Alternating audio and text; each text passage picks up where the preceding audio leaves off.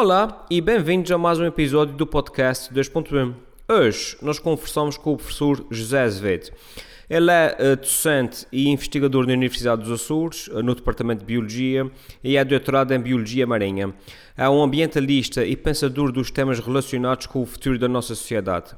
Nesta interessante partilha, nós navegamos por questões ambientais, alternativas ao modelo económico atual e refletimos sobre as mudanças urgentes do que o nosso planeta precisa que implementemos já. Uh, vale mesmo, mesmo, mesmo a pena vir e refletir e esperamos que gostem deste episódio.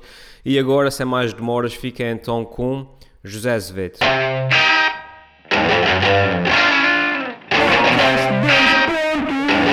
Então, está a gravar? Bem-vindos a mais um episódio do podcast 2.1. Uh, hoje apenas comigo, Tiago Rosa, uma vez que o Helder Medeiros está às voltas com alguns problemas domésticos, vicissitudes da paternidade. Um, e então o meu convidado de hoje é o José Azevedo. José Azevedo, pode ser assim? Pode ser, pode, então pode. Fale-me um pouco de si. Um, Bem, eu Começamos tenho, por aí. Começamos por aí. Tenho 55 anos, sou biólogo, eh, decidi vir para os Açores em 1900. Bom, vim para os Açores em 1987, decidi vir para os Açores em 1982, não estou arrependido e, eh, e em princípio vou continuar cá há bastante tempo. pronto, isto, isto- eles perguntam sempre: "Então, mas tu aqui tens qualidade de vida? Eu respondo sempre Ah, que sim. claro, claro. claramente. Aliás, foi isso que me fez, me fez vir para cá, sem dúvida Sim. nenhuma. Quer dizer, a ideia de eu estava, estava a estudar em Lisboa, tenho um passado que nas- eu nasci em África e passei muito tempo em África. Uhum. e portanto tenho, esse, tenho essas memórias da infância de, de ir para todo lado e, e estar à vontade e depois, depois de 74, 73 até 87 quando vim para cá, vivi na zona de Lisboa. Uhum. e, eh, e, pá, e aquilo é um inferno, já naquela altura era e agora cada vez está pior com os, com os transportes, com o tempo que se passa a ir de um lado para o outro e portanto quando vim conhecer os Açores hum, vi a qualidade de vida que se podia ter aqui e disse logo, eu quero ir para os Açores Pois. tive a sorte de conseguir vir É, para cá é isto que eu quero, exatamente. é isto que eu quero e não estou, e não estou nada arrependido. Já podia, eh, Ponta Delgada já cresceu bastante Uhum. e, portanto, desde 87 até agora as coisas mudaram um bocadinho. Portanto, eu já mudava para um sítio mais pequenino.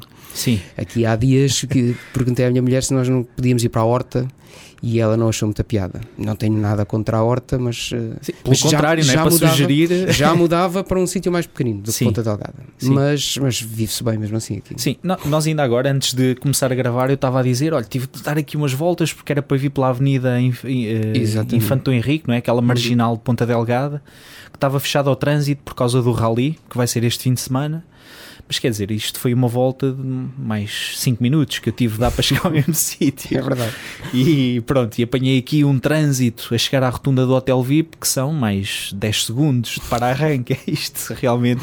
É. Para quem pergunta se isto também é qualidade de vida, é sem dúvida, não é? É, porque ganha-se esse tempo. Claro. Porque depois se pode utilizar noutras coisas na, na, na vida pessoal. Eh, É, in- é inacreditável a quantidade de, de horas que as pessoas passam no trânsito, por exemplo, no, em certos Numa grande cidade, sim, sim, sim, sim. Pá, e agora, por acaso, há uns tempos estava a ouvir hum, uma, um- uma coisa deste género, uma espécie de, um- de uma conversa também tipo podcast de uns tipos que moram em, em Los Angeles e eles dizem, pá, a Uh. cidade está-se a tornar incomportável. Isto começa, começa já a entrar num limiar de precisas ser maluco para viver aqui. Tudo bem, todos os dias há calor e sol e Uhum. andas todos os dias eh, como se fosse verão, não há, não há estações ali, mas depois o trânsito é uma coisa Deve ser infernal. incrível. Aquilo é uma cidade feita para o automóvel. Exatamente, e ele, ele estava a dizer precisamente isso. Então ele precisava de ir buscar este amigo com quem ele estava a conversar ao aeroporto, uma distância de 18 km que ele demorou 3 horas e 10 minutos a fazer. Que horror. Pá, nós aqui 18 km, que é mais ou menos Ribeira Grande Ponta Delgada, faz em 15 minutos, cumprindo as regras de trânsito, tranquilamente, Sim, sim, sim, não é? Absolutamente. absolutamente. E ele então depois estava a falar também daquele tipo do Elon Musk, o da Tesla e por aí fora, que acho que está a construir um, uma rede de túneis subterrâneos. Não sei se por acaso ouviu já Não, falar não, alguma coisa sobre isto. Não faço ideia. E eles estão a deixá-lo investigar para lá aquilo para fazer uma, uma linha subterrânea, não de metro, uma coisa ainda mais rápida e Uhum. verde. Supostamente funciona com, com tipo ímãs, eles diziam com Ah, uhum. campos magnéticos entre as rodas e os carris que fazem com que aquilo se desloque sem Muito depressa. Custos. uh, sem emissão de, de, de, gases nocivos para a atmosfera, sem ser poluente e muito rápido, uma velocidade incrível. Uhum. Um, e eu depois estava a pensar, epá, pois isto, eventualmente as grandes cidades acabam sempre por se tornar grandes demais, não é? Sim, Na ótica sim, de, sim, de sim. algumas pessoas. É, e, e perde-se perde a qualidade de vida e perde-se até um bocado a humanidade, não é? Eu Pois. acho que estas, estas cidades são demasiado grandes e, sobretudo, a dependência do automóvel modifica completamente a configuração da cidade e torna, eh, torna desumaniza. Sim, desumaniza. Nós precisamos da cidade às escalas, às escalas das pessoas. Aliás, é um dos, é um dos grandes problemas que nós temos. Hum, é, ness- nessas grandes cidades, depois, grandes cidades implicam depois muitas concentrações de pessoas e, portanto, eh, e pessoas que não se conhecem sim. e que não, não se falam e, portanto, vivem próximas umas das outras e não têm nenhum ambiente para, para, para conviver, etc. Portanto, são, eh, são problemas graves do nosso tempo que precisavam agora, já que se podemos começar a falar assim de coisas mais sérias, coisas que me tocam, Claro. eh, que, que precisavam de ser ponderadas nesta fase de transição. Uhum. Por exemplo, nós falamos, falamos agora de, de transportes elétricos e neste momento a grande moda são os carros elétricos. Uhum. Mas eu ponho muitas reservas aos carros elétricos porque aquilo que eu vejo neste momento é a ideia de transformar a circulação que nós temos hoje com carros a motor a combustão, passar a, ter a mesma coisa com carros elétricos. Pois. E eu parece-me que isso é um caminho muito mau, porque não se resolve os problemas das cidades, portanto, continuamos a ter cidades a, expandir-se e condicionadas ao trânsito automóvel, portanto, não, há, não, há, não há espaço para as pessoas estarem, nem em Ponta Delgada, uma das críticas que eu tenho a Ponta Delgada é, não ter, é ter muito poucos espaços em que as pessoas possam conviver e fazer uma vida social na rua, porque é tudo condicionado aos automóveis. Sim. E, portanto, substituir automóveis a combustão por automóveis elétricos não vai resolver grandes problemas em termos ambientais, porque continuamos a, a ter o, o- o problema da construção dos automóveis e depois da desconstrução e dos resíduos que os automóveis provocam.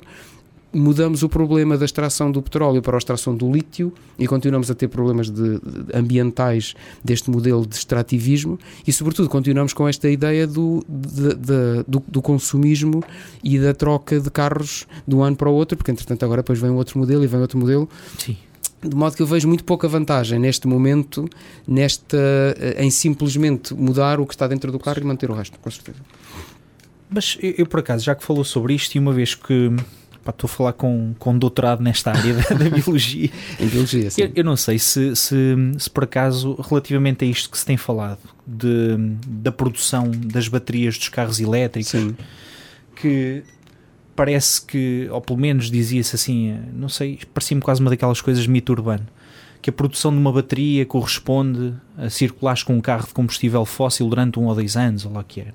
Talvez. Eh, Existe talvez. mesmo assim. Epá, eh, todas estas coisas têm, têm eh, problemas de, de- de sustentabilidade. Quer dizer, para já, um, um carro exige imensos recursos. É? Uhum. Portanto, aquele tem toda a parte de metal, o aço, o alumínio, a borracha, eh, o, o plástico, que tem imenso plástico, cada vez tem mais plástico. E, portanto, só mudar o motor, mantém o resto tudo, mantém o, o impacto no, no meio natural idêntico.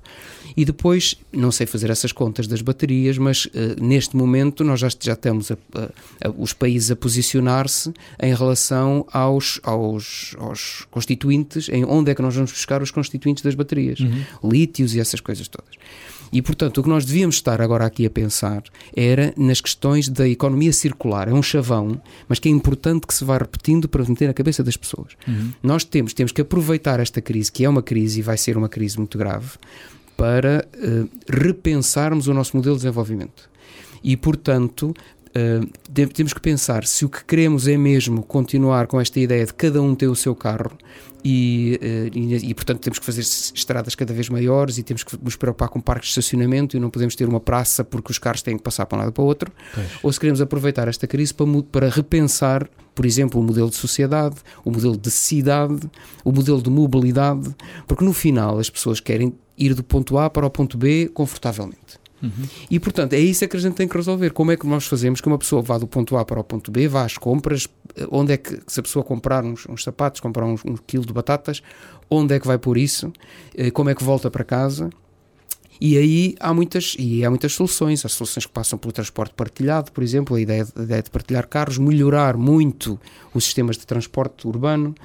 Uh, e, e, portanto, e é isso que, que, devíamos estar a fazer agora. E depois, os carros que forem feitos têm que ser feitos, e as baterias que forem feitas, têm que ser feitas pensando na economia circular, ou seja, pensar que este carro tem que ser feito com material que já exista e todo o material deste carro tem que ser reciclado para o carro que vier a seguir. Uhum. Portanto, para quebrar este ciclo, que não, que não é um ciclo, para quebrar este, este modelo de produção em que vamos à natureza, tiramos o que precisamos, usamos e deitamos fora. E depois continuamos a ir buscar a natureza. Quer dizer, e a natureza tem limites. Pois. Assim, realmente, eu quando estava a falar desta da questão do modelo circular, estava a pensar num, num, numa coisa completamente diferente. Estava a pensar num, num modelo circular de economia em que a ah. riqueza fugisse sim, sim, sim. de uma linha reta de consumidor para compra um produtor, o uhum. produtor enriquece, consumidor obtém o bem. Uh, pensei que fosse no, noutro tipo Não, de coisa. Isso, isso, é, exato, isso é a maneira clássica de apresentar a economia como um circuito económico. Portanto, os, os, as, os, as, as, firmas um, dão emprego às pessoas e, portanto, pagam-lhes para, para, pelo, pelo, trabalho que as pessoas produzem e as pessoas com o dinheiro compram os produtos das empresas. Portanto, isso é o ciclo económico. Mas nesse ciclo económico falta, falta todo o resto, falta toda tudo aquilo que é preciso para fazer isto circular, que são precisamente os recursos. Uhum. E nós, e portanto, podemos continuar a ter esse, esse ciclo, mas não podemos esquecer que esse ciclo está um, sobre um fluxo unidirecional de recursos para o lixo recursos para o lixo. E, portanto, temos que, aí também, ao nível dos recursos, eles têm que começar a circular. E, aliás, portanto, isso é uma política europeia e há de chegar-se lá. Agora, hum, eh, não vejo que seja muito fácil lá chegar sem uma intervenção política forte e sem uma mobilização forte das pessoas, uhum. porque implica quebrar a lógica empresarial. Pois. Portanto, quem faz carros quer vender carros e quanto mais carros, melhor. Claro. Portanto, dizer aí, e, portanto, e foi assim que isto começou, a seguir, a seguir à, à, Segunda Guerra Mundial, um, quando houve o boom industrial. As pessoas faziam, por exemplo, carros ou frigoríficos fantásticos e fogões que duravam décadas. E depois, a certa altura, portanto, há um boom em que as pessoas, toda a gente quer um frigorífico, e depois, a certa altura, toda a gente tem um frigorífico. E agora? Exato. Convém avariar os Convém frigoríficos. Convém os frigoríficos avariarem e os, e, os, e os carros e, uh, e, e, e, portanto, a, a, nossa, o nosso modelo industrial é, está assente sobre a obsolescência, ou seja, as coisas são Exato. feitas para durar um certo tempo quer, quer, quer deliberadamente, quer depois com todas as questões do marketing, etc. Claro. Porque as empresas têm que vender. Ou se troca porque avaria, ou se troca porque surge algo claro. mais novo e melhor. Sim, sim, sim, sim, exatamente. Isso acontece com os telemóveis, com claro, a tecnologia isso, isso é, toda é o, de maneira geral. Isso é o, o topo das, é verdade. das coisas. E portanto, o que nós precisamos, portanto, fala-se da economia circular, mas a economia circular colide com este modelo empresarial uhum. e, portanto, e vai ser muito difícil quebrá-lo. Sim. Pois, eventualmente o ideal era quebrar isto antes de se chegar à conclusão de que, olha, afinal não há mais recursos, eh, pois. não há mais matéria-prima. Pois, eh, ou, ou, que se, ou, que, ou a situação em que nós estamos atualmente, que é, sabe que essa ideia do do, do, do, fim dos recursos era uma ideia muito que preocupou muita gente nos anos 70, uhum. uh, com o Clube de Roma e com os Limites, uma, um, um livro, uma, uma, obra que foi um marco na altura, que foi os Limits to Growth, os limites para o crescimento, okay. em que eles fizeram uma série de modelos e previram, por exemplo, isso, previram que uh, fizeram extrapolações ao ritmo que os, os, recursos do planeta estavam a ser utilizados um, e fizeram as contas às reservas conhecidas e, portanto, fizeram alguns, algumas previsões sobre, uhum. por exemplo, quando é que iriam acabar os combustíveis fósseis. Entretanto, no caso dos combustíveis fósseis, que é uma das coisas que neste momento me obceca, a questão das alterações climáticas, já lá vou. Em relação aos combustíveis fósseis, o que se verificou, entretanto, é que hum, essas previsões do, do Clube de Roma falharam porque, entretanto, se descobriram outras fontes de combustíveis fósseis. Pois. Ou seja, eles conheciam os poços da Arábia Saudita e aqueles poços fáceis de, de explorar, mas, entretanto, descobriram-se para já o gás natural, uhum. uh, descobriram-se depois outras fontes de, de, combustíveis fósseis, nomeadamente no Oceano Profundo, as, as areias bituminosas do, do, do, do Canadá, etc. Uhum. E, portanto, Uh, e isso é apresentado pelas, nas, nas, versões tradicionais como uma coisa boa. Afinal, uh, nós acabamos o petróleo aqui, mas temos mais petróleo além. Um, e, e, isso é verdade, mas é um motivo de preocupação, porque o, o, que, não, o que acontece neste momento é que nós, ao queimar esse petróleo todo, estamos a alterar o clima do planeta. E portanto estamos a, fazer, estamos a entrar numa fase em que a preocupação já não é quando é que vai acabar o petróleo, é quando é que vai acabar o planeta. Ou pelo menos quando é que o planeta vai deixar de ter condições para nós estarmos a viver nele. Estamos cá nós, claro. Como é que é possível, e já, já, já disse que uh, está obcecado assim, completamente com esta questão da, das alterações clima, uh, climáticas, que haja ainda pessoas a negar isto? Hum, são são, são ah, opiniões encomendadas, são... São duas coisas, é a ignorância, portanto há questões de ignorância, e há, mas o mais grave é, sim, é, é a manipulação da informação, claro, claro, claro, claro. Porque, há repare, lobbies que sobrevivem... Todo o lobby, desde logo o lobby lógico das petrolíferas. Das petrolíferas, claro. Evidentemente, portanto, uh, e portanto passa-se aqui, há muitos paralelismos com esta situação do, dos combustíveis fósseis e a situação do tabaco aqui há uns anos. Uhum. Portanto, hoje, ninguém, no seu perfeito juízo, põe em causa que existe uma ligação direta entre o tabaco e uma e série cancro, de doenças, claro, nomeadamente cancros e arteriosclerose. e, assim. e por aí fora. Exatamente. Ninguém, ninguém põe isso em causa. Uhum. Mas há 20 ou 30 anos não era assim. E portanto havia muitas pessoas exatamente com a mesma, com a mesma lógica. Mas há aqui um estudo que mostra que afinal as pessoas não era, morreram de cancro, mas era, moravam ao pé de uma fábrica. Ou conheço fulano de tal que toda a vida fumou e morreu com 100 anos. Sim. É? E, Sim, pois há sempre exceções à regra. E portanto, claro. mas essas exceções à regra depois são amplificadas para numa, numa tentativa deliberada de manipulação da opinião pública e claro que não é difícil depois traçar isso à origem, que, são, que era naquele caso as tabaqueiras. As tabaqueiras, claro. E portanto, hoje, a, a negação do, dos, dos efeitos das alterações climáticas é, na minha opinião, e não é só a minha opinião, nas coisas que eu, que eu leio, eh, e, e, na lógica das coisas, é direta ou indiretamente influenciada por quem tem interesse em que a situação se mantenha como está. Se perpetue, claro.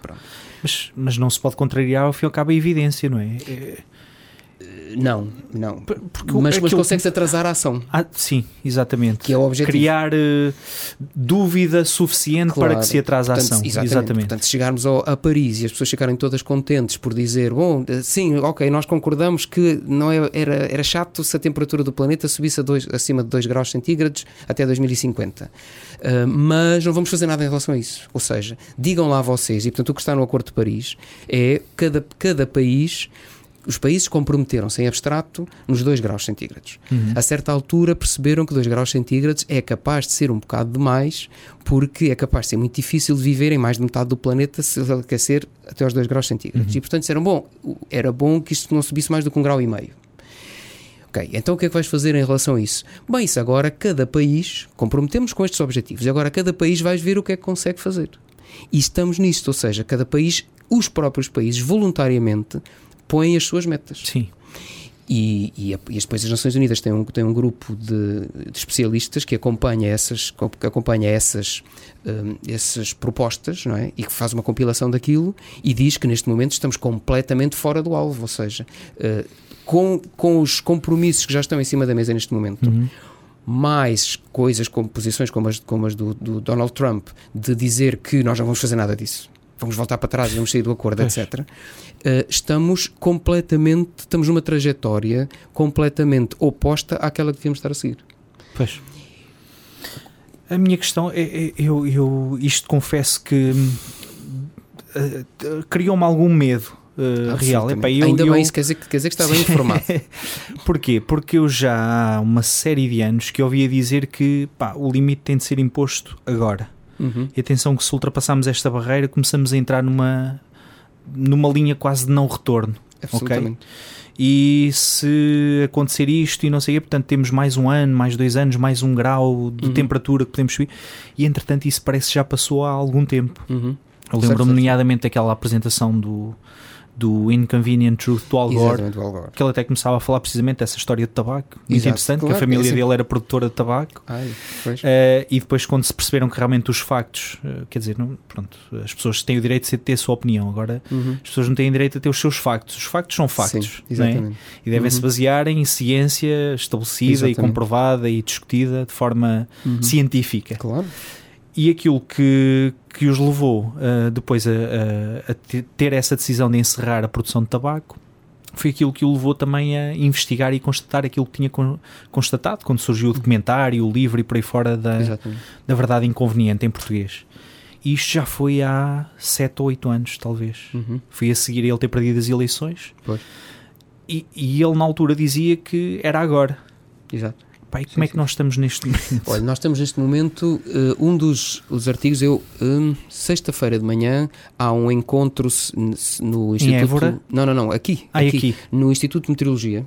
Uh, eles fazem todos os anos para comemorar o Dia da Meteorologia, fazem uhum. umas, umas, um circuito de palestras. E pediram-me no ano passado, eu fui falar sobre uh, o impacto das alterações climáticas na biodiversidade marinha, e este ano vou ser mais, mais direto, vou falar sobre alterações bruscas. E uma dos, um dos artigos que eu vou citar lá é um artigo que saiu ano passado na revista Nature, uh, em que diz que temos três anos para salvar o clima e três anos começando o ano passado. Portanto, uh, até 2020, porque o que é que acontece? Se nós queremos, as contas são fáceis de fazer, eu não as sei fazer, mas as contas são fáceis, pelo menos é possível imaginar como é que as contas se fazem. Se queremos manter a temperatura abaixo dos 2 graus centígrados, isso implica uma determinada concentração de dióxido de carbono. Ao ritmo a que estamos a produzir o dióxido de carbono neste momento, quanto tempo é que temos até chegar aí? Pois. Um, e, e, pronto, e portanto essas contas fazem-se e quando se fazem essas contas verifica-se que nós em 2040 tínhamos que estar a produzir zero dióxido de carbono. Estamos em 2018 e portanto o que devíamos estar a fazer neste momento era a diminuir a produção de dióxido de carbono. E o que nós estamos a debater é quanto é que vamos aumentar a produção de dióxido de carbono. Pois. Ou seja, aqueles acordos que estão aí não são acordos para para diminuir. É difícil dizer isto. Não são acordos para diminuir a produção de dióxido de carbono, são acordos para diminuir o, a velocidade a que se aumenta o dióxido de carbono. Pois. Portanto, ninguém está a falar em, em, em, em inverter Sim, a produção de dióxido de carbono. Aumentar mais devagarinho. É aumentar mais devagarinho. O que estamos a fazer é aumentar mais devagarinho. E o que eles dizem é que. A, é um profilático se, se que não até 2020, claro. Se até 2020 não começarmos de facto a diminuir a produção de dióxido de carbono, Uh, vamos ter muito poucas possibilidades de conseguir uh, evitar, ultrapassar o tal limite dos 2 graus centígrados. Pois. E, uh, e, isso é, e isso é uma coisa muito grave porque ninguém sabe o que é que vai acontecer quando, quando esse limite for ultrapassado. Uhum. E, portanto, o que seguramente sabemos é que vai ser muito pior do que aquilo que temos atualmente, com, as, com, os, com os excessos de, de, de seca, com as grandes secas, com as grandes inundações, com os grandes períodos de frio, com os grandes períodos de calor, a subida do nível do mar. Ler o relatório de, do, do IPCC, do, do, Painel Internacional das Alterações Climáticas das Nações Unidas, basta ler o sumário para decisores políticos. Uhum. É aterrador.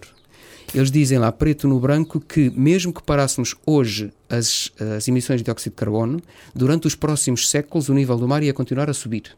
Hum. Isso é daquelas coisas, já não há nada a fazer. Portanto, podemos parar hoje a emissão de dióxido de carbono e o nível do mar vai continuar a subir. Uh, e, os, e depois aqueles fenómenos extremos, etc, etc, também vão -se continuar, a, vão -se continuar a produzir.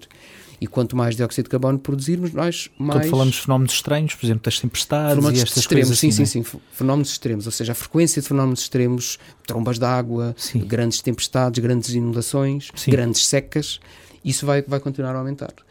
E, portanto, portanto, por isso é que eu lhe digo, estou preocupado. Quando eu leio um artigo na, na, na Nature, que é subscrito pelos maiores crânios nesta área, e diz Uhum. que temos três anos para salvar o clima, quando uh, há um conjunto internacional de cientistas aos quais eu, eu me associei, uh, que, que, que, publicaram também o artigo também o ano passado, uh, dizendo um aviso dos cientistas à humanidade. ah, é, sim, sim, sim. Exatamente.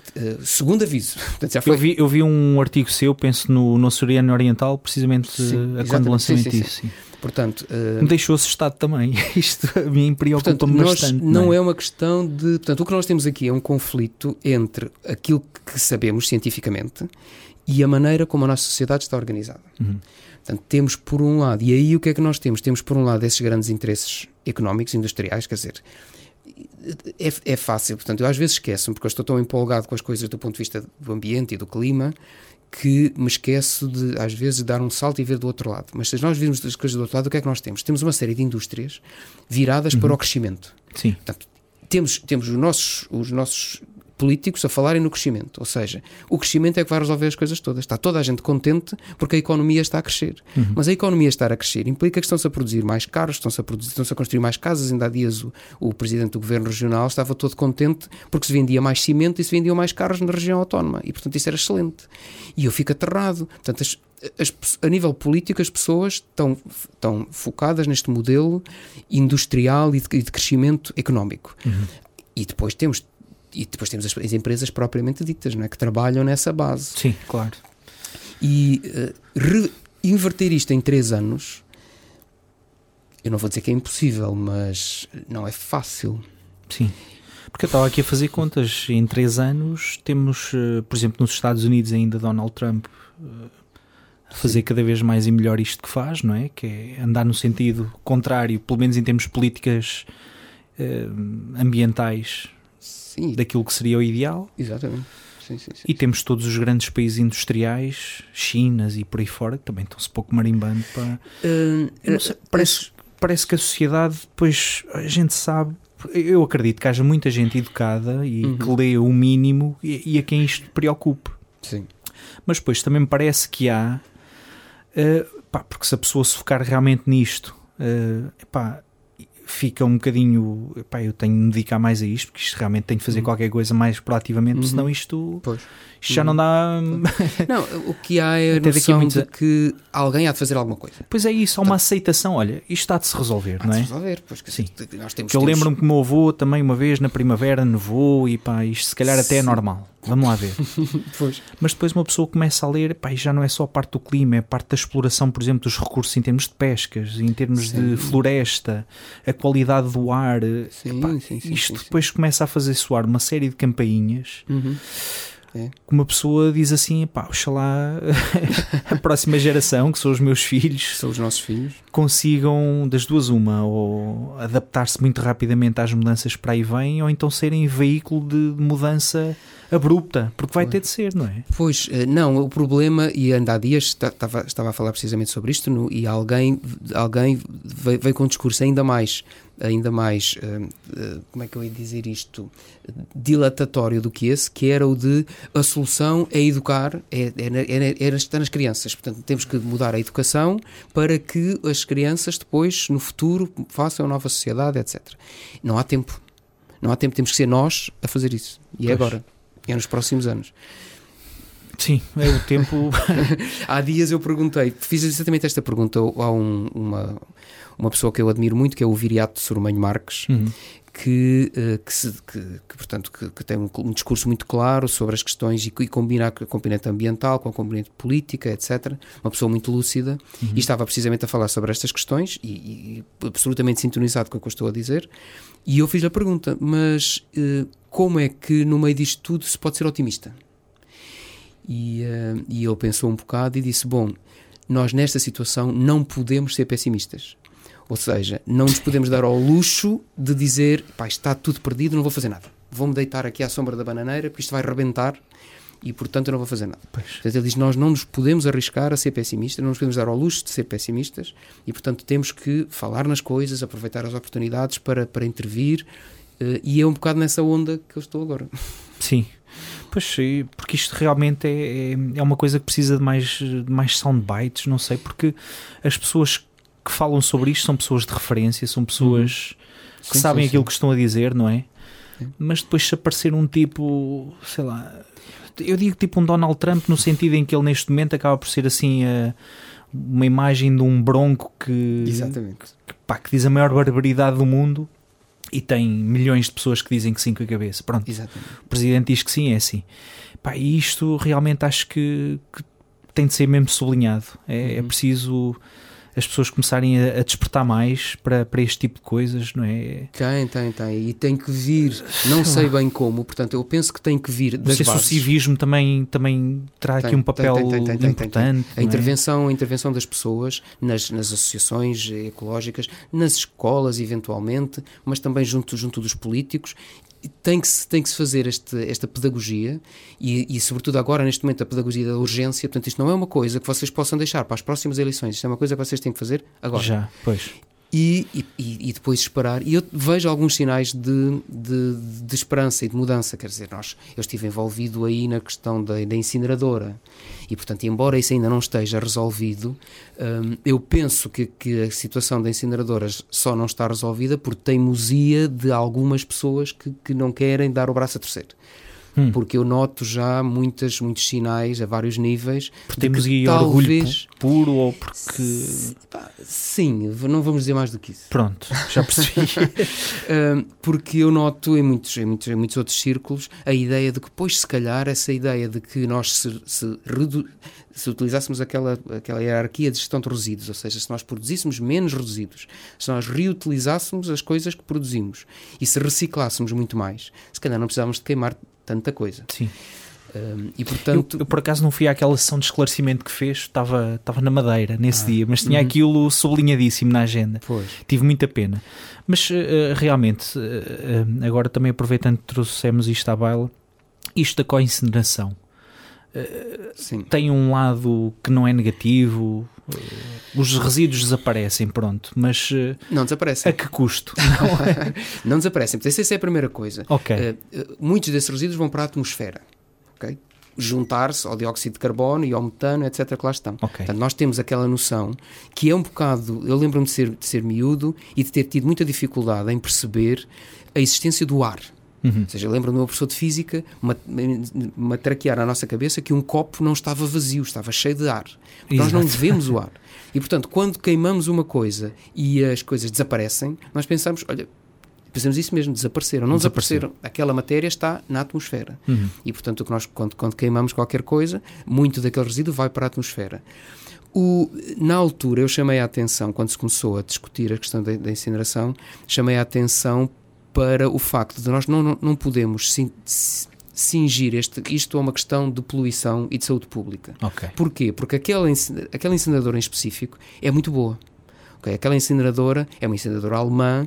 Ah, na Alemanha, que é um país que se, que, que, que se gaba de ter elevados padrões ambientais, etc., a, a Alemanha é um país que queima resíduos industriais perigosos do mundo inteiro. Há uhum. pessoas uhum. a exportar resíduos industriais perigosos Alemanha. para a Alemanha para ser queimados. Okay. Portanto, eles têm uma tecnologia de incineração topo de gama.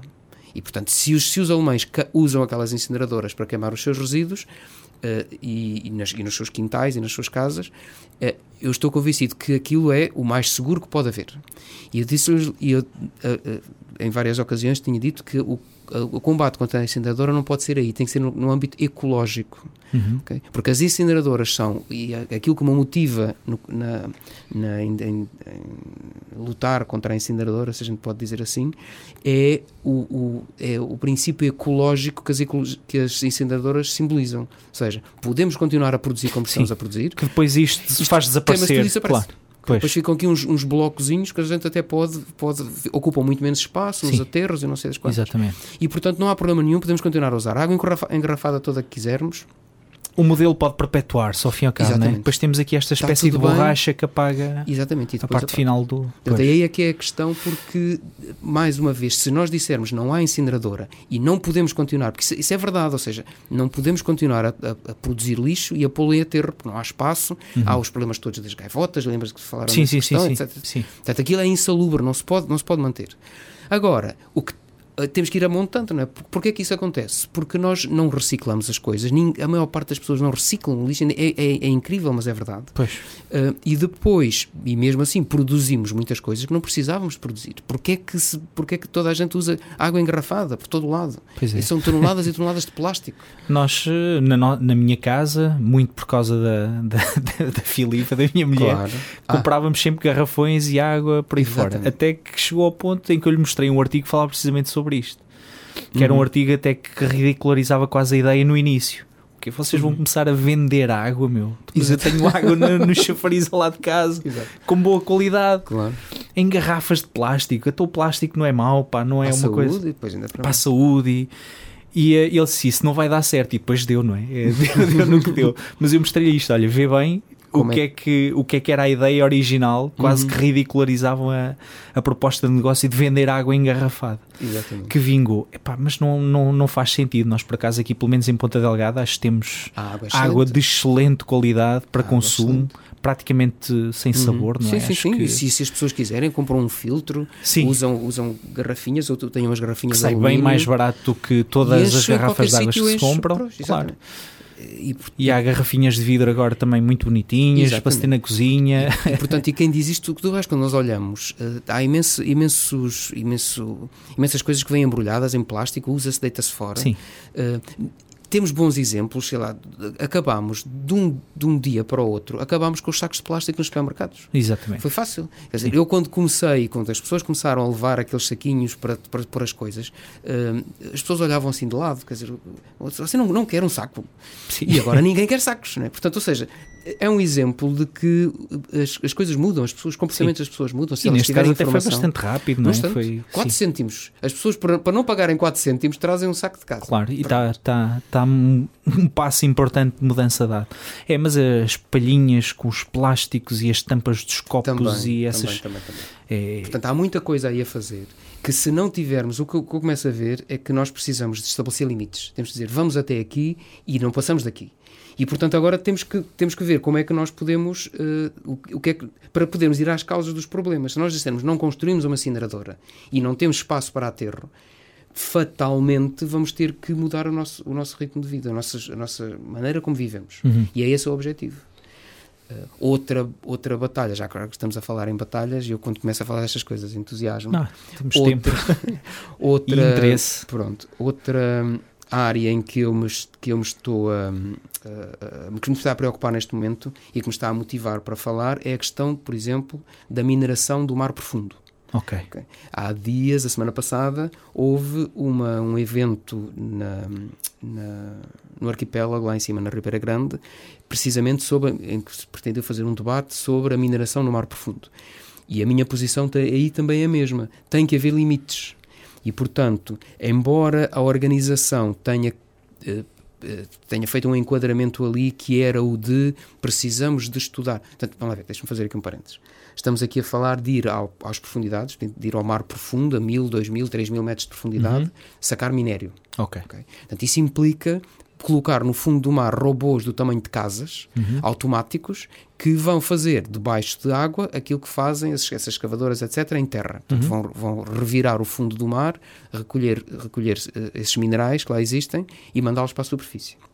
Pronto. Vai, fazer, vai ter um impacto eh, brutal, quer na, quer na destruição do fundo, quer depois em levantar toda, toda aquela, aquelas, aqueles sedimentos do Sim, fundo, claro. que depois ficam em suspensão na, na, na corrente e que, vão, e que se espalham por quilómetros, eh, afetando a vida, a vida marinha toda.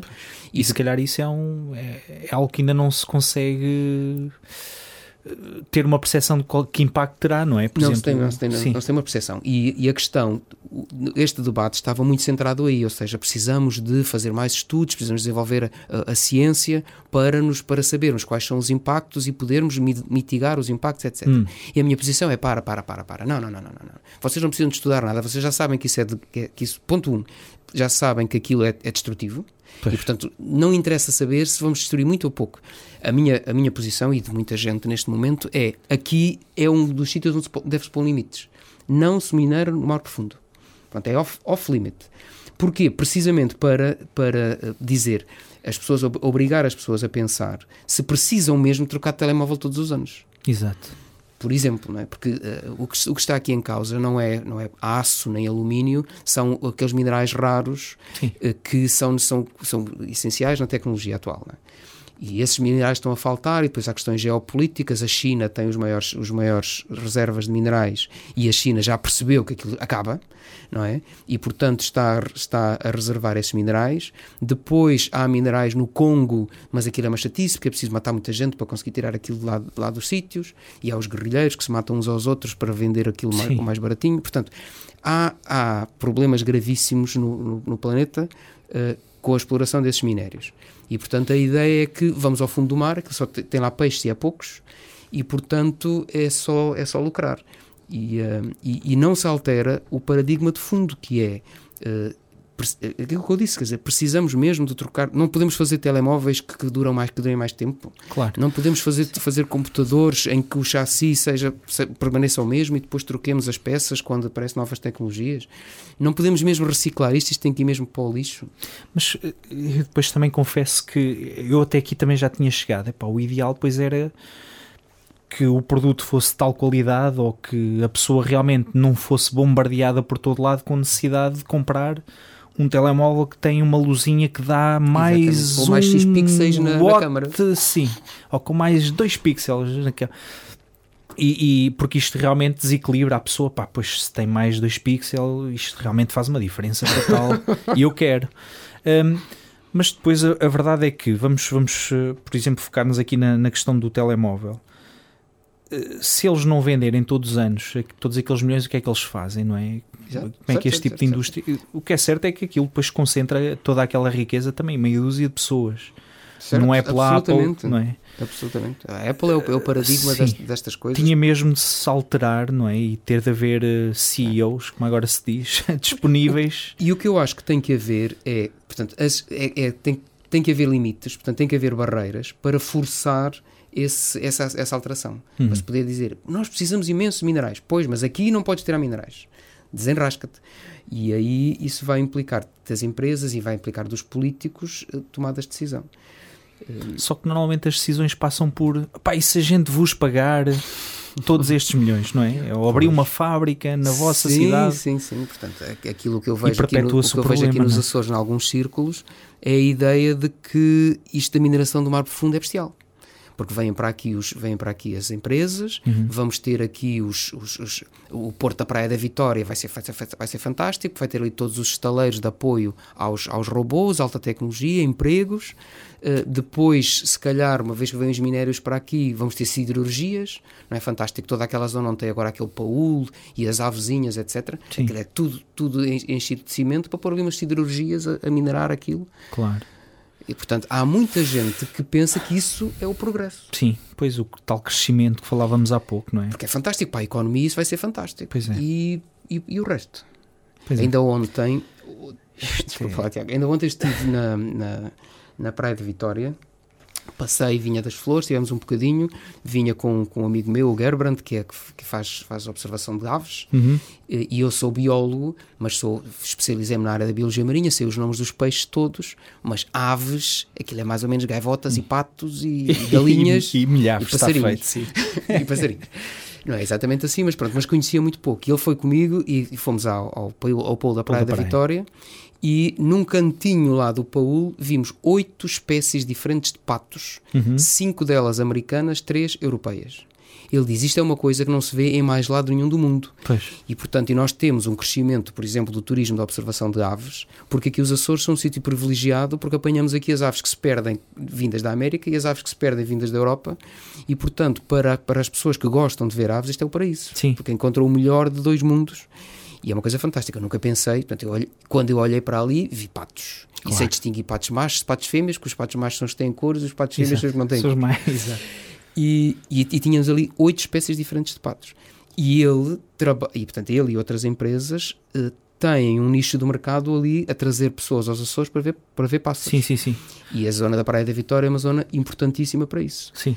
E, portanto, a questão é que tipo de modelo de desenvolvimento é que queremos queremos aterrar isto tudo para ter aqui umas refinarias durante mais de 20 ou 30 anos uh, e depois ficamos com os problemas de resíduos, etc., que já, que já lá têm por causa da base de, das, das lajes, ou, ou, queremos, ou queremos manter um turismo, um turismo soft, baseado nos recursos naturais que nós já temos, deixando aqui de facto mais, mais, uh, mais dinheiro, envolvendo os restaurantes, as, uh, os, os, as pessoas que conhecem e, portanto, que vão, que vão levar as coisas, os hotéis. Uhum.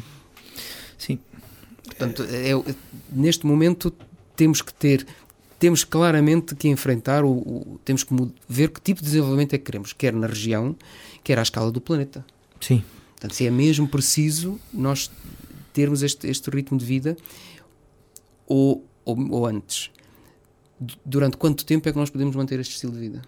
Sim, mas, mas a questão é isso: é, o se precisarmos, acho que é um, bom, é um bom princípio, não é? Porque realmente a pessoa facilmente chegará à conclusão que não precisa da maior parte das coisas que troca Exato. com a frequência que troca, não é? Sejam Uhum. elas vestuários, sejam tecnologias, etc. Eh, Porque realmente o, o quanto tempo podemos manter este estilo de vida, acho que as pessoas realmente iludem só acreditar que pá, eu acho que sim, acho que posso Uhum. continuar a andar com um carro que deita imenso fumo e eu até sei, mas olha, pá, isto é chato estar a ir à oficina. Sei lá, todas estas coisas a pessoa pensa, Sim, bem, sim, sim.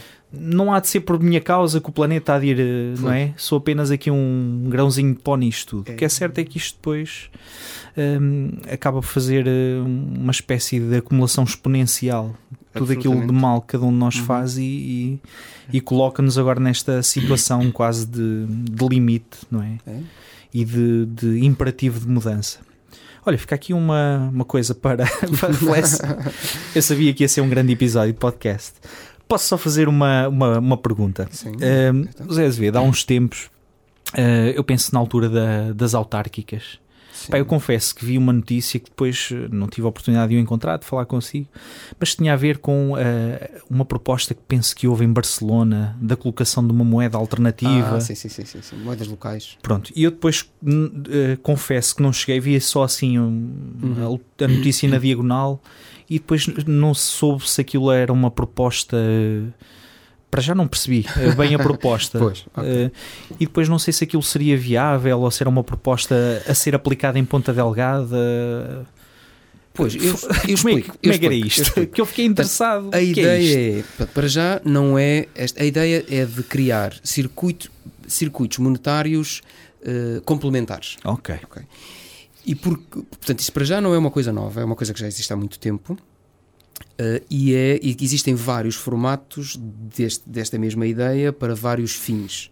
Eh, e nós temos experiências com muito sucesso neste momento a decorrer. Uma delas é de Barcelona, que Uhum. começou o ano passado, em 2017, numa, num estudo piloto e que supostamente, ultimamente não tenho acompanhado isso, mas supostamente este ano a ideia era de expandir desse, desse bairro de Barcelona para toda a cidade. Uhum.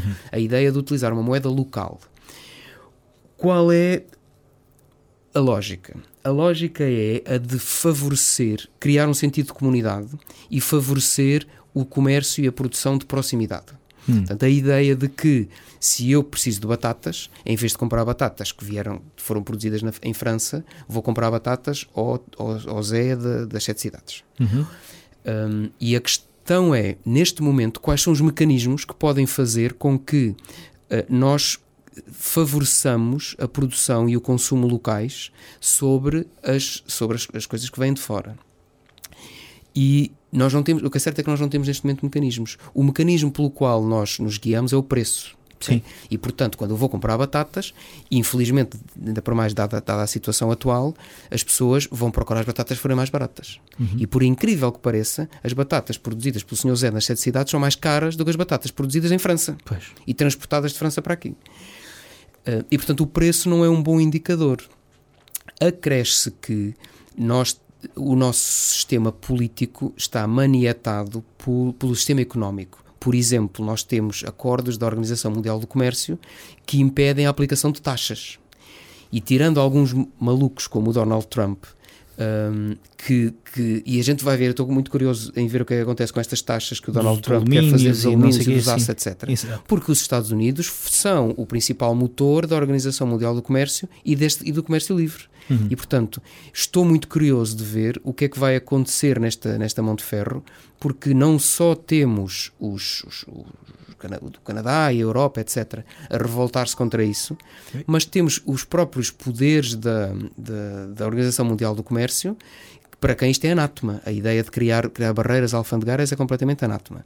E, portanto, uma, uma solução para o problema das batatas era o governo regional dizer assim: bom, nós vamos fazer uma taxa de modo a que as batatas que cheguem aqui de França sejam um bocadinho mais caras do que as batatas do Sr. Zé, ou pelo menos ao mesmo preço, de modo que as pessoas possam tenham de facto aqui uma liberdade de escolha. Mas isso não é possível. Portanto, o, o- e portanto, quando eu digo que o poder político está, está amarrado por esses compromissos económicos, é precisamente neste sentido. Quer dizer, Portugal assinou acordos de livre comércio e, e não pode, por simplesmente, um governo regional não tem autonomia para dizer nós vamos fazer uma taxa sobre as batatas. Uhum. Mas uma associação pode, uma associação local pode dizer, olha, nós vamos criar aqui um sistema de vouchers e agora até isto faz tudo eletrónico, já não há sequer papel. Uhum. Vamos criar aqui um sistema de, de- que é gerido no telemóvel, por exemplo, em que eh, nós pagamos, as pessoas compram créditos, ok, vamos lhe chamar créditos, compram esta moeda, pe- pegam em euros e trocam nesta moeda e usam esta moeda para comprar as batatas do senhor, do senhor, do senhor Zé das Sete Cidades. E depois o senhor Zé das Sete Cidades, quando precisar de ir ao mecânico, há de ter alguns mecânicos ali na sua freguesia que aceitam Operam a- aqueles créditos, etc. Sim. E depois a mulher do mecânico vai cortar o cabelo e vai, vai fazer a manicure numa outra, numa outra comérciozinho ali da vila, da, da, da região, etc. Uhum. E portanto a ideia é que este sistema paralelo, monetário paralelo, é uma forma de, sem enfrentar esses, esses, esses grandes acordos internacionais, dinamizar o comércio de proximidade. Uhum. Na, na verdade, acaba por nem ser. um- pois eu, eu estava a ver aquilo mesmo no sentido literal, uma moeda mesmo. Sim, não, Eh, mas- acaba por ser uma coisa com valor de moeda, não é? Que Sim. permite fazer, no sentido em que permite trocar um bem ou um, um serviço por, eh, por aquele crédito ou o que Exatamente. fosse, É. mas sem, sem ter. eh, Não há, não há muito. As, as, as últimos, eh, as últimas iterações disto, porque isto é um processo em que se vai aprendendo. Uhum. As últimas iterações disso são todas eletrónicas e, portanto, as pessoas eh, fazem essas trocas por via eletrónica, não há, não há moedas. Depois, há, isto tem o problema das, das falsificações, não é? Sim, E, pois. é, e é, um, é, um, é um processo complicado. Mas, mas funciona muito bem e, e é abs- absolutamente legal. Por acaso foi interessante que na altura das autárquicas depois. Eu tinha pensado nisso, não é? Eu- Uma outra moeda numa, na zona euro era- seria proibida, não é? Hum, Pois, mas, mas é que a questão é que não se pretende que seja uma. uma que substitua o euro e Exatamente. é uma moeda complementar portanto, e, e- e- e absolutamente voluntária. Portanto, as pessoas vão continuar a pagar os seus impostos e as suas coisas com, com os euros e, e a comprar as, as- as- e, portanto, e, a- e eventualmente a, a maior parte, das, mesmo nos sítios onde existem estas moedas locais, elas têm eh, um, uma- um volume muito reduzido Certo. mas tem um impacto muito grande localmente. Eh, e, até, e até, por exemplo, se calhar Barcelona, é, se, for implementado, será das maiores experiências que são feitas ao nível das moedas locais. Muitas vezes elas são muito mais pequeninas, são bairros. Sim, sim, Em, sim. em Brixton, por exemplo, que é um bairrozinho eh, junto, em- perto de, de Londres, um, aquilo a moedas tem, tem muita imp- implementação lá. E, portanto, porquê? Porque gera-se ali um, eco- um ecossistemazinho da florista, do, de- do- dos jorna- dos jornais, do, Sim, do pequeno do agricultor, café, etc. do senhor do café, etc, etc. que- E eles claro. trocam, trocam aquilo. E qual é a vantagem? O dinheiro não sai. Sim, Não é? porque, eu, porque eu, quando vou comprar as batatas para a França, aquele dinheiro vai direitinho para a França. pois, Ok. exatamente. E, portanto, e o dinheiro sai da economia. E a, a outra vantagem daquele sistema é que o dinheiro fica, de- fica na economia. Aquele dinheiro circula porque ele não serve a mais lado nenhum. Eu, com Exato. aqueles créditos, não compro mais nada. Se eu for, a- se eu for a Lisboa, eh, aquilo não me serve de Sim. nada. As pessoas vão ficar a olhar para mim. Exatamente. Pois, mantém-se aquela riqueza naquele circuito, É. claro. A ideia é essa. Muito interessante. Portanto, Ah. ou seja, há maneiras. portanto, eh, voltamos aqui à questão do otimismo. Há soluções criativas para, as- para os problemas. Eh, e, eh, e, portanto, o que precisamos é que as pessoas eh, conheçam quais são os problemas, ponto um, Uhum. e, e conheçam também soluções. E depois possam, e depois possam hum, tomar as suas decisões e fazer influenciar as, as entidades que, tom, que tomam as decisões. Maravilha. Sim, eu por acaso agora estava mesmo a pensar numa coisa diferente na altura, lá está. Ter Pois. lido assim meio na diagonal, Na- pensei mesmo, outra moeda. Isto não sei se até legalmente, cingi-me a isto, Pois, mas realmente pois, faz, Não, é não, uma não, coisa é- que faz repare, sentido. não E é? nós já temos, nós já temos sistemas desses. Por exemplo, quando se vai ao, quando se vai ao, ao- a um hipermercado Uhum. e nos dão aquele cartão e aqueles pontos, estão-nos a dar dinheiro. Sim, exatamente. E portanto, e depois nós, porque temos aquele cartão, e não há, não há notas, não é? Mas há um cartão que tem ali uns euros. Claro. E nós sabemos depois que se voltarmos lá não sei quantos dias depois, eu um posso ter um valor, desconto. sim. E portanto, eu vol- qual é a ideia? É voltar lá. Sim, A a ideia toda daquele sistema é que eu, quando precisar de fazer compras, não vá a outro sítio, vá ali porque aquele dinheiro só é válido ali. exatamente. Portanto, isto, isso é uma moeda E privada. funciona agora até, mas é, mas pegando nesse modelo, porque agora esse cartão do supermercado até já dá descontos de 50% numa refeição no centro comercial e pá, então se calhar isto é um circuito que me interessa manter. Claro. Faço compras aqui, almoço ali, vou ao cinema ali, Exatamente. compro uns piugos nesta loja e isto tudo é dinheiro que eu não vejo, mas que me traz Exato. poupança. E, e- não, e aquilo leva a si àquele sítio. e Aquele não sítio, claro, com Portanto, ganhos para quem. O que nós claro. temos já neste momento são, são moedas, eh, moedas locais privadas. Exatamente. Portanto, Sim. porque o objetivo, eles não, não dão nada a ninguém. Não é? Ah, e sim, portanto o objetivo é atrair as pessoas. Em vez Exatamente. de vocês irem para a concorrência, vêm aqui. Se quer dizer, ao restaurante não é um restaurante qualquer. São estes restaurantes da minha cadeia. E claro. E portanto aquilo é uma forma de fidelização. E portanto, ou seja, é exatamente a mesma coisa. É, Só que é aqui isso. é um conjunto de pessoas e nós estamos, eu ainda estou, estou a fazer também contactos no sentido de se fazer ainda este ano, se fosse possível, uma vez que para o ano vão haver, vão haver eleições legislativas, eh, não, e as, e as europeias, Uhum. e portanto nem sequer é uma coisa que, que esteja muito na agenda de eleições nem nada disso, e portanto é um momento ótimo para fazer esta reflexão sem aquela pressão das, da- das lutas partidárias, etc. Uhum. E portanto eu gostava muito de organizar, e estou, a- e estou a contactar com uma série de pessoas para fazer isso, gostava muito de organizar um encontro, uma, uma conferência, um seminário para refletir sobre isto. Trazer as pessoas, por exemplo, das, das organizações sociais que têm dificuldades enormes em, por exemplo, inserir as pessoas com deficiência ou, ou- ou com, ou ou com algum problema de inserção social na economia, precisamente por causa dos problemas dessa própria economia. Quer dizer, pega-se numa pessoa que tem, que tem uma deficiência, eh, se- seja de que nível for, ou um grupo de pessoas que abrem uma, uma loja de comida.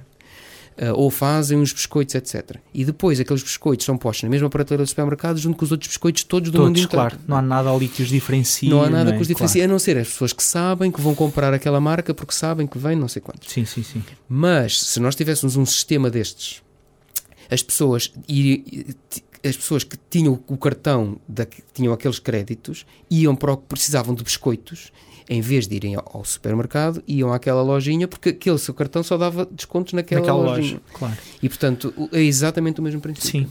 Sim, mas sim, virado para a componente social e para a componente ecológica também.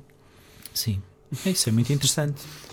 Então é um, é um projeto, não é? Que está. Está- sim. sim, sim, sim. Que sim. depois fiquei com a ideia também, olha, infelizmente às vezes há boas ideias que, que- Uhum. que acabam quase por morrer, eh, Não, às vezes morre-se na praia, há algumas que nem chegam a partir. Uhum. E esta realmente despertou uma curiosidade. E eu disse, pá, ainda por cima, se- vindo de quem vem, não deve ser assim uma coisa. Exatamente. Obrigado. Mas, eh, mas, é, mas é realmente algo que me parece muito interessante. Ah, oxalá, oxalá consiga. E, e, portanto, e co- como esta questão é que hum, nós precisamos de também dar às pessoas soluções. Portanto, não é só dizer isto está mal, Uhum. não é? Está, está mal. Voltando outra vez à, à- à incineradora, eh, não é só uma questão de dizer não é incineradora, é apresentar uma alternativa, é, é explicar porque é que não é incineradora e quais são, o que é que é preciso fazer nesse sentido. E aqui também é, também é a mesma coisa. E, por exemplo, em relação aos, aos transportes, e agora, agora para fechar o ciclo e voltarmos às alterações climáticas e à questão dos transportes elétricos, Uhum. etc., o que nós temos que aproveitar eh, o, o momento é para discutir que mobilidade queremos. E quando foi da campanha também falei um bocado disso. Uhum. Que mobilidade queremos? As pessoas querem ir do ponto A ao ponto B com conforto e com qualidade. E, é, e, é, e agora vamos pensar como é que isso se assegura. E trazemos as autarquias, trazemos o governo regional e vamos pensar como é que isso, como é que isso se articula. Quer dizer, a gente passa na nossa cidade, vê aquela rua dos, dos mercadores eh, com que, aquilo não é nada, quer dizer, aquilo não é Sim, uma, não é nem uma é rua pedonal, nem pedonal, é, nem é uma rua de carros e, e transportes dúvida. e cargas acaso, e é descargas. estranho. e, e temos lá já uns barzinhos e, e, e, depois, depois cai naquele ridículo de pôr umas, uns, uns bancos corridos virados para a estrada, com os Sim. caminhões a passar Sim, sim, sim. e as pessoas a beberem cerveja no meio daquilo. Mas o, o, porquê é que não se fecha aquela rua? Nem o trânsito pedonal funciona, nem os carros circulam ali à vontade. nem, o, nem os- o comércio se desenvolve. Havendo Qual é alternativas, problema? quer Pois. num sentido, quer no outro, abaixo, mais acima. Eu, ali na, na altura, pareceu-me que foi mesmo ali um ou outro comerciante ou um outro morador e não sei o que que fez ali um bocadinho de finca a pé e gerou ali algum movimento Sim, foi, foi. e, e faltou a coragem para dizer, não, isto é para ser pedonal e vai ser pedonal, não é? E hoje em dia, ainda por cima com esses restaurantes e aqueles negócios precisavam ali de uma esplanadazinha que acho que justificava. Pois, E ganhávamos ali mais um espaço. para as pessoas contacto, conviverem, para as pessoas conviverem e, e- e saírem, quebrarem este isolamento. Sim, esta semana passei lá com os meus pais, que já conhecem, estão fartos de conhecer os Açores, e eles, volta e meia, quando lá passam, dizem isso. Pá, isto está uma sensação que a gente podia estar a fazer isto a pé. Não é? Entrar aqui nesta florista, depois ir ali àquela dos queijos, Pois, depois exatamente. Acho que valia mesmo a pena, porque é- era um daqueles exemplos em que penso que não haveria muito a, a perder, não é? Não havia inconvenientes em termos de circulação Não vejo. e não haveria vejo. ganhos depois em termos de, E que haja, de espaço ali que haja inconvenientes em termos de circulação. O objetivo é, é haver quanto mais barreiras à circulação, melhor. Que é para as Sim. pessoas deixarem o carro fora. Agora tem é que dar soluções, não é? Sim, Portanto, eh, mas seria uma vez mais uma daquelas barreiras de ok, pá, demora mais dois, mais 10 segundos a ir pela rua de baixo.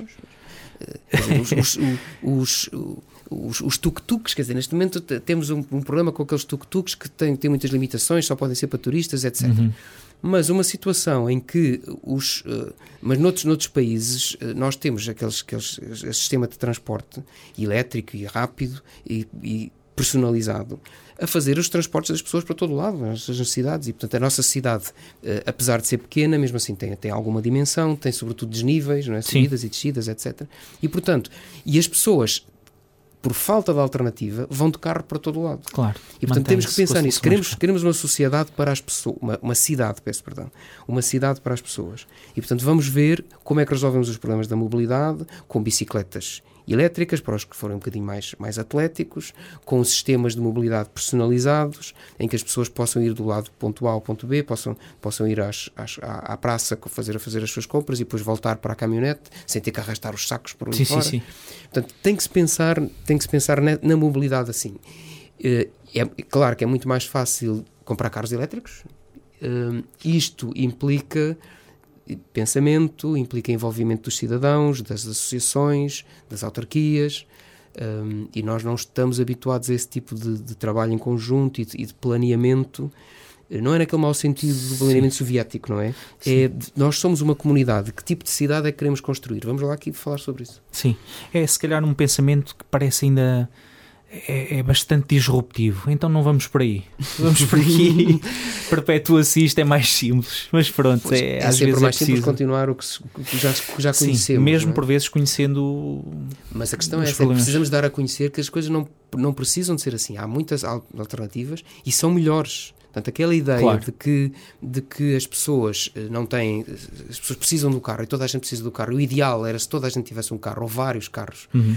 Eh, é uma ideia que é uma ideia que que acaba por ser até muito, de muita ignorância, não é? E que é uma ignorância que é propagada pela, que é propagada pela publicidade, mas que se nós vermos, se nós formos procurar os países de facto desenvolvidos, não é isso que vemos. Pois, A gente vai, vai para, para cidades desenvolvidas, na, na Escandinávia, no norte da Europa, e o que nós vemos é as pessoas andarem a pé, as pessoas andarem de, de bicicleta, toda Sim. a gente, com, toda, Ah, com sim, todas as idades, não lhes cai claro. o parente nenhum da lama, andarem um bocadinho de com bicicleta. climas bem mais adversos que o Uh, nosso, de não é? maneira? Em Portugal continental, de certeza, e mesmo nos Açores, eh, não temos maneira? Nem as- de longe nem de perto, pessoas- nem o frio, nem neve, nem. Exatamente, e as pessoas consideram isso qualidade de vida, mas quando, Claro. quando, entram num, quando entram num transporte público, os transportes públicos estão aquecidos, estão limpos, estão, são, são de alta qualidade, têm espaço, as pessoas sentam-se, leem o jornal, eh, têm, portanto, movem-se com qualidade. Claro. Chegam aos sítios, portanto, andam, andam à chuva, chegam ao, ao emprego, têm um sítio para pendurar a roupa, têm um sítio para tomar um duche, se for preciso. Uhum.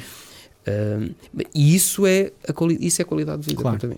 É, se calhar é, é um caminho um bocadinho ao lado deste que estamos a fazer agora, em muitas áreas. José Azevedo, muito obrigado. Já, Foi excelente. É, foi, de acordo com as minhas expectativas, uma conversa Pronto, fantástica. Muito obrigado Ainda por ter bem. eh, aceitado este convite. Nada, tive E, e espero que a partir de agora comece também a ouvir mais vezes este podcast 2.1. Fica prometido. Eu gosto muito de, ouvir- podcasts porque meto os, é uma coisa que se vai ouvindo Exato. eh, enquanto, se, enquanto se, se passeia, se vai para um sítio, um Sim. sítio para outro. Uma pequena viagem, às portanto- vezes, assim. Sim, eh, sim, sim, sim, sim. É. Ou em casa, quando se está a fazer alguma tarefa doméstica, eh, ouço muitos podcasts e, portanto, vou, com certeza vou ver Exatamente. os vossos próximos Maravilha. episódios. Olha, muito obrigado e nós apelamos a que continuem a fazer o mesmo. Continuem a ouvir o podcast 2.1, eh, a descarregar os nossos episódios de forma gratuita, eh, quer nas aplicações de podcast, acompanhem-nos também no YouTube, no Facebook, no Twitter e no Instagram agora. E espero que tenham gostado. Um abraço, até à próxima. Tchau!